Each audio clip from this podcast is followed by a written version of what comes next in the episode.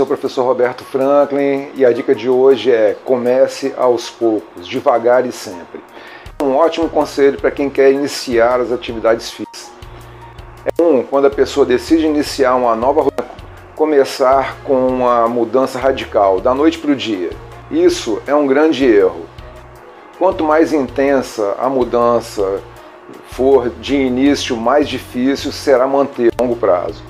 Ou seja, não adianta começar correndo como um louco duas horas na esteira, gastar todas as energias, provocar uma grande fadiga e depois não conseguir manter o ritmo de atividade. É isso que faz com que as pessoas desistam é, de suas metas logo no início.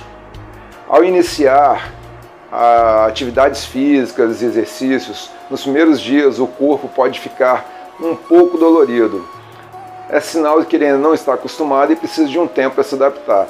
Por isso, não force a barra, respeite seus limites, vá ganhando força e resistência aos poucos.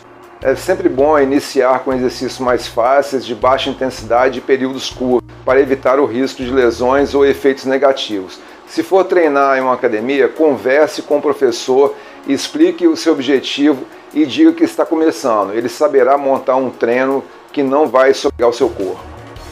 É isso. Vou ficando por aqui, mas antes quero te pedir para se inscrever no canal, curtir e compartilhar os vídeos e não se esqueça de ativar o sininho. Um forte abraço.